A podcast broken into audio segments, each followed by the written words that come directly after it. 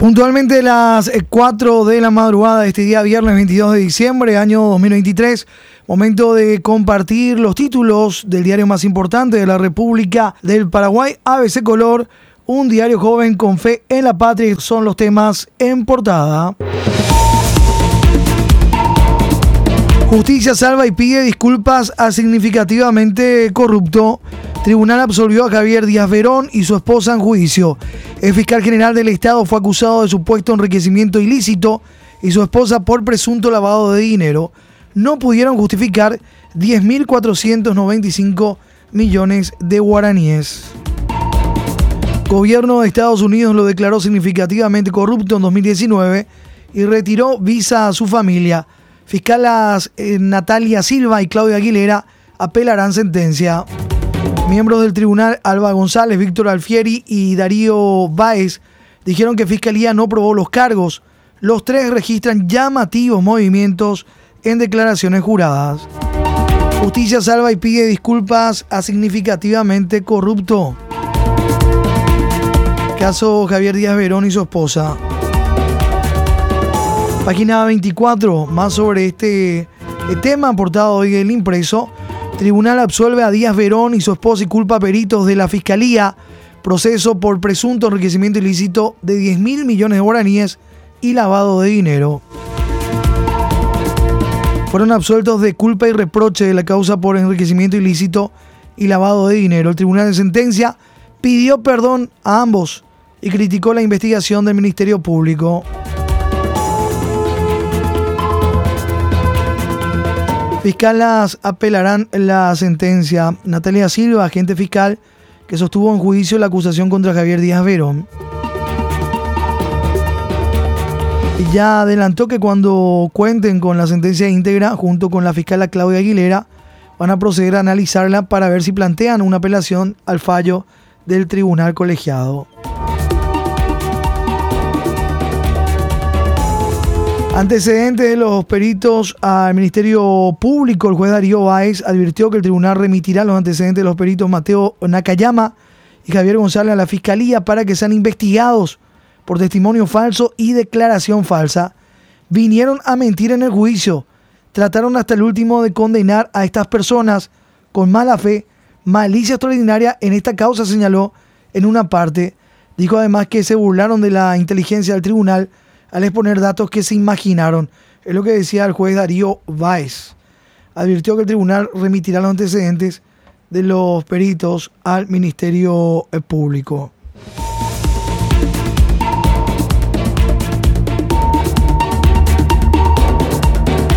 Recordemos que el fiscal general del Estado, Javier Díaz Verón, fue designado significativamente corrupto por los Estados Unidos el 10 de diciembre de 2019 sus familiares sancionados con, son su esposa, María Selva Morínigo, absuelta, y su hijo Yerutí Díaz Morínigo, Manuel Díaz Morínigo, Alejandro Díaz Morínigo y otro hijo menor. Al término del juicio, Díaz Verón fue consultado sobre esta sanción, pero prefirió no brindar declaraciones sobre ello.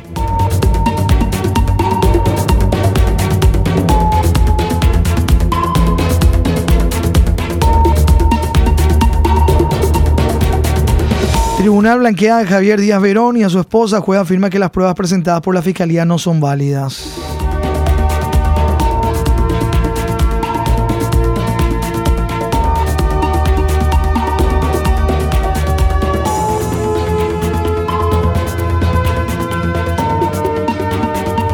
Cuatro con cuatro minutos.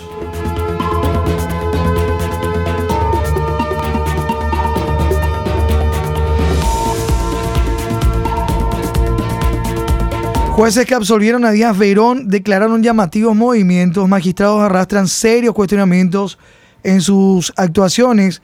Desde terrateniente y prestamista hasta saldo negativo son algunos de los llamativos datos declarados por los jueces que ayer absolvieron al ex fiscal general Javier Díaz Verón y su esposa María Selva Morínigo. Los magistrados arrastran cuestionamientos en sus actuaciones. Uno de ellos, por ejemplo, absolvió al ex ministro de la Vivienda, Dani Durán, mientras que otra estuvo salpicada por un, en un supuesto pedido de coima.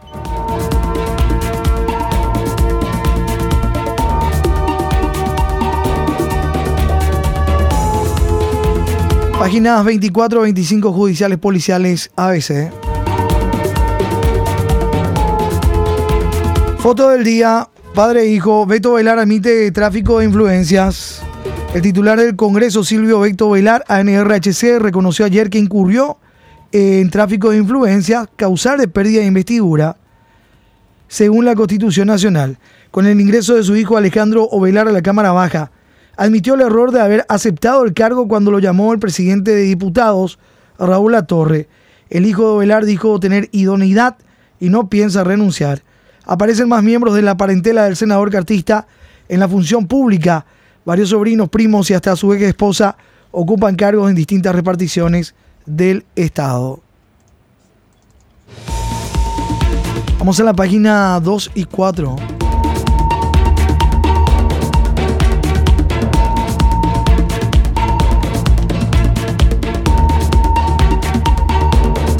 Siguiendo con este material, ya en páginas del impreso, aparecen más familiares de Beto Velar ubicados en función pública. Tenemos la lista en la página 2. Suma los nombres de allegados al presidente del Congreso con sueldos del Estado. Sobrinos, sobrinas, primos y primas del senador cartista Silvio Beto Velar aparecen ahora en diferentes instituciones públicas, algunos con jugosos salarios mensuales. En dos décadas, como legislador Ovelar, conocido también como Trato a Púa, ubicó a una decena de familiares directos y políticos.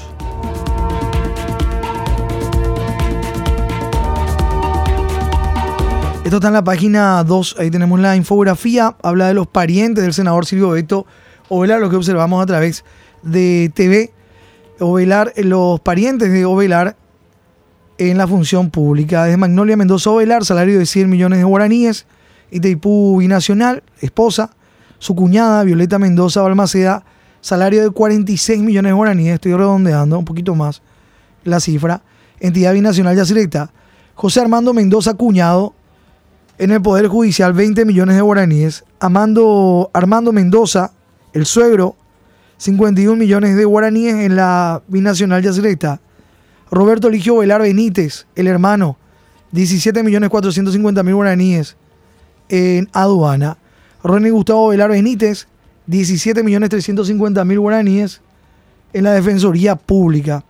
Es el hermano. Hugo Velar Benítez, también su hermano, en la Municipalidad de Coronel Oviedo, salario de 12 millones de guaraníes. Alejandro de Jesús Velar Ayala, hijo, en la Cámara de Diputados, 3.300.000. Mariela Ovelar, su hermana, Ministerio Público, 7 millones de guaraníes. Lidia Alicia Ayala, ex esposa en el Tribunal Superior de Justicia Electoral, 12 millones de guaraníes. Walter Ovelar, su primo, Itaipú Binacional, 23 millones de guaraníes. Gladys Torales Ovelar, prima política, en el Ministerio Público, 14 millones de guaraníes. Y Fernando Ovelar Riquelme, el sobrino, en el Ministerio Público, 4 millones 536 mil. En total, los parientes del senador Silvio Beto Ovelar Benítez en la función pública suman un total mensual de 328 millones 829 mil 179 guaraníes. Una pesada carga mensual es lo que dice hoy en página 2 nuestro impreso. Pasamos a la página 4. El senador Ovelar admite un posible tráfico de influencias. Titular del Congreso dice que metió las patas por amor. El presidente del Congreso, Silvio Ovelar, reconoció que su hijo ingresó al Congreso gracias a sus privilegios. Dijo ayer que metió la pata porque le superó la emoción. Aseguró que conversará con su hijo y negó que haya incurrido en nepotismo. Sin embargo, admitió que el caso puede marcarse en tráfico de influencias.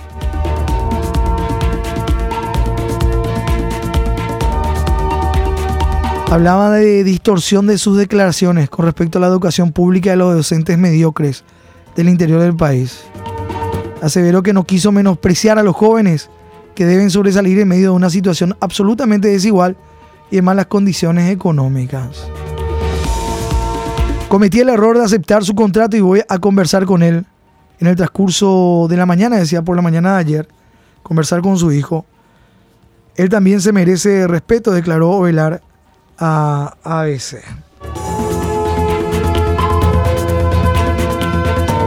Hablaba ayer con los compañeros aquí en la 730 el senador Ovelar admite un posible tráfico de influencias. El hijo de Beto se embarró con preguntas. Silvio Beto Ovelar, el presidente del Congreso, su hijo Alejandro de Jesús Ovelar Ayala, se presentó ayer en la oficina de audiencia dependiente de la presidencia de la Cámara de Diputados y si bien trató de justificar su contratación alegando idoneidad y que no tenía intenciones de renunciar, evadió responder a algunas preguntas importantes e incluso fue resguardado por Raúl Latorre. Yo creo que no voy a renunciar, tendré que conversar con él, decía con relación a su padre.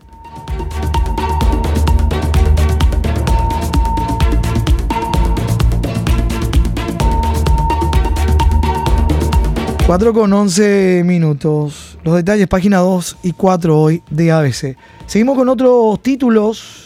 Aliana lleva a su cuñado a la vicepresidencia. Esto está en la página 6. Desde diputados y le eleva el salario.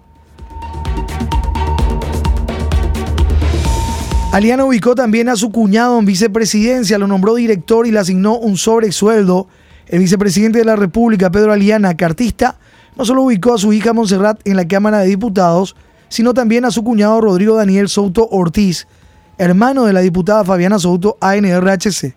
Le asignaron incluso el cargo de director y con un sobresueldo en la institución a su cargo.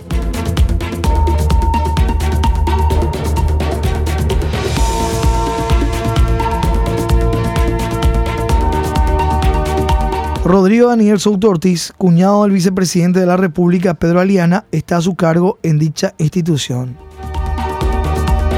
El líder de la bancada de Honor Colorado en el Senado, Basilio Bachi Núñez, intentó justificar de manera ridícula y hasta casi ofensiva el nombramiento de la hija de Pedro Aliana en diputados, Monserrada Aliana, afirmando que justifica su millonario salario solo por el hecho de haber hecho campaña por la ANR.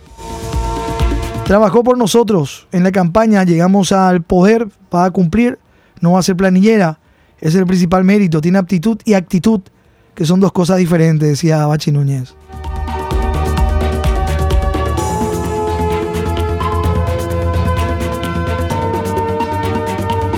Por segunda semana consecutiva, el presidente de la Cámara de Diputados, Raúl Latorre, y el director de Recursos Humanos, Ricardo Baezquén, se negaron a facilitar datos sobre los cuestionados funcionarios de la institución.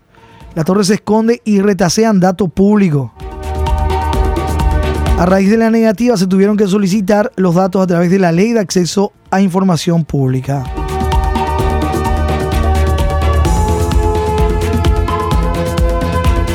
Unos 30 docentes, miembros del Sindicato Nacional de Trabajadores de la Educación, se movilizaron ayer en un acto en repudio contra el senador Silvio Beto Velar frente a su domicilio familiar ubicado en el barrio 12 de junio de Coronel Oviedo. La movilización fue en rechazo de las declaraciones del legislador que trató de mediocre la educación pública en el interior del país.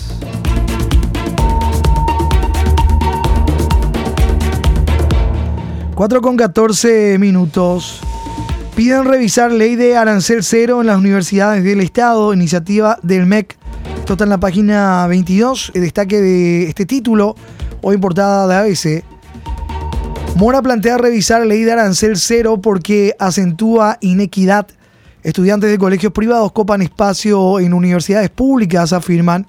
El viceministro de Educación Superior y presidente del CONES, Federico Mora, planteó ayer revisar la ley de arancel cero que aún no tiene tres años de vigencia, alegó que las universidades públicas perdieron el financiamiento que tenían antes y están copadas de egresados de colegios privados.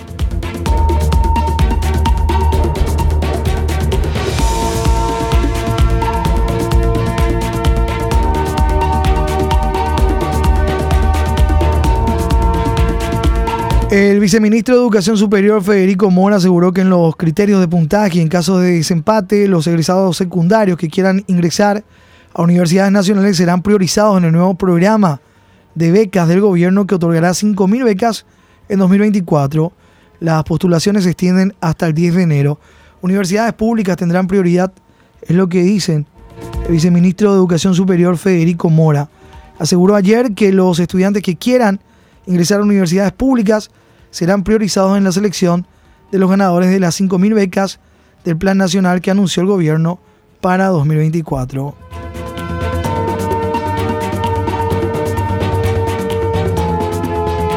Muni reclama tasas al IPS por 10 millones de dólares. Página 20, a ese color. Municipalidad Asunción exige a IPS 10 millones de dólares por impuestos y tasas. Juez da razón a la comuna y resuelve llevar adelante el juicio ejecutivo contra el ente. El juez Arnaldo Martínez Rosano rechazó ayer la excepción de inhabilidad de título interpuesta por el Instituto de Previsión Social IPS, que se opone a pagar a la Municipalidad de Asunción impuestos y tasas por 75.235 millones de guaraníes alegando que se trata de hospitales y no de negocios. La comuna asegura que el ente alquila y genera dinero con inmuebles que no son centros médicos. Municipalidad de Asunción exige a IPS 10 millones de dólares por impuestos y tasas. Y parte de lo que dice la ley orgánica, el material sobre este tema hoy en nuestra página 20. El conflicto que gira en torno a la falta de pago de impuesto inmobiliario y de tasas, pago por servicios prestados como recolección de basura por parte del IPS en la municipalidad de Asunción por una decena de predios.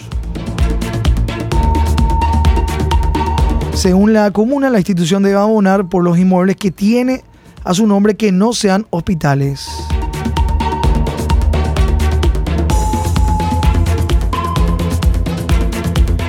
Fiscalización ciega de trabajos en Traschaco, página 16.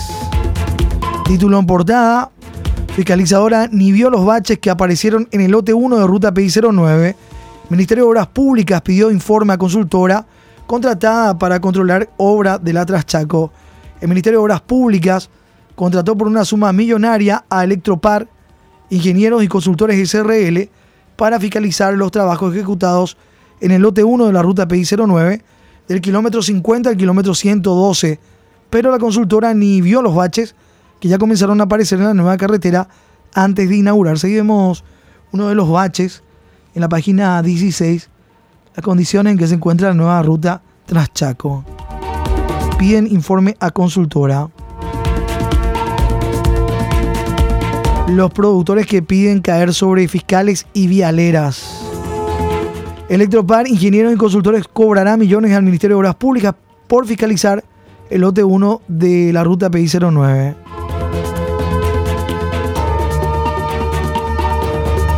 Son los títulos portada hoy de nuestro impreso, 4 con 18 minutos. Vamos a la contratapa. Las noticias deportivas. Olimpia proyecta 8 fichajes. El levantamiento de la sanción de FIFA es inminente al menos de forma provisoria. Olimpia proyecta la incorporación de ocho futbolistas, de los cuales seis son prioridades para el entrenador Francisco Arce, quien sin revelar el nombre sugirió la contratación de dos laterales, derecho e izquierdo, dos marcadores centrales, un mediocampista de contención, dos volantes creativos y un centro delantero. El conductor franqueado anunció que Derlis González, Saúl Salcedo, Gastón Olveira y Facundo Bruera, quienes se encuentran en etapa de recuperación, no participarán del arranque de la pretemporada marcado para el próximo martes en la villa de Fernando de la Mora. La breve fase consistente en pruebas médicas y recondicionamiento físico se extenderá hasta el sábado 30. La etapa más dura de la preparación se desarrollará a partir del miércoles 3 de enero. Olimpia proyecta 8 fichajes. Levantamiento de la sanción de FIFA es inminente. Faltan 28 días para el inicio de la apertura 2024. La cuenta regresiva hoy en contratapa de ABC.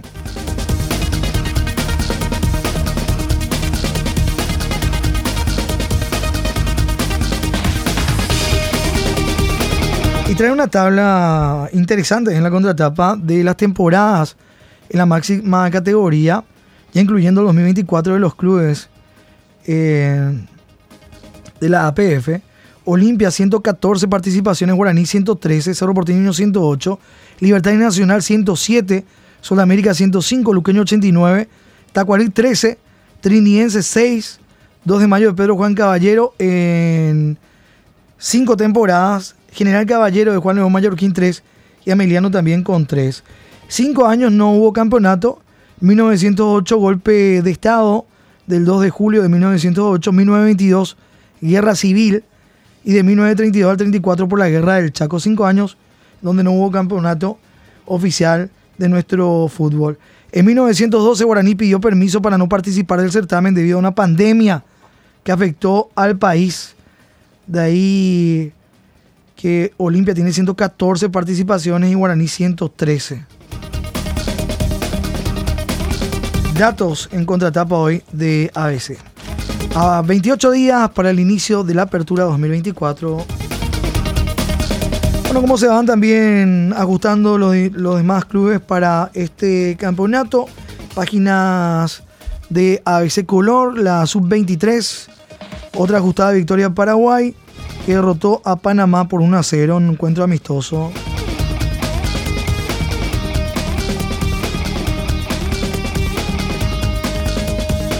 Fluminense, Manchester City hoy, la final del Mundial de Clubes a las 15 horas de nuestro país. Manchester City, Fluminense.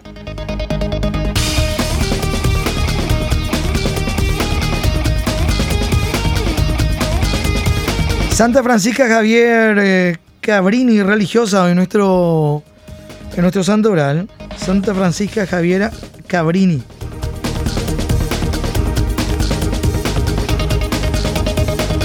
De Arriero Bayurapo iba cara y agosto, dice Ñenga. ¿eh?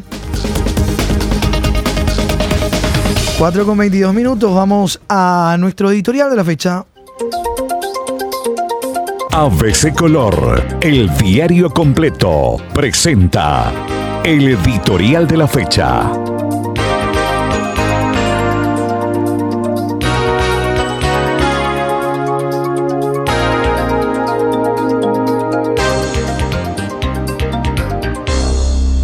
Un trato a Púa en el Congreso.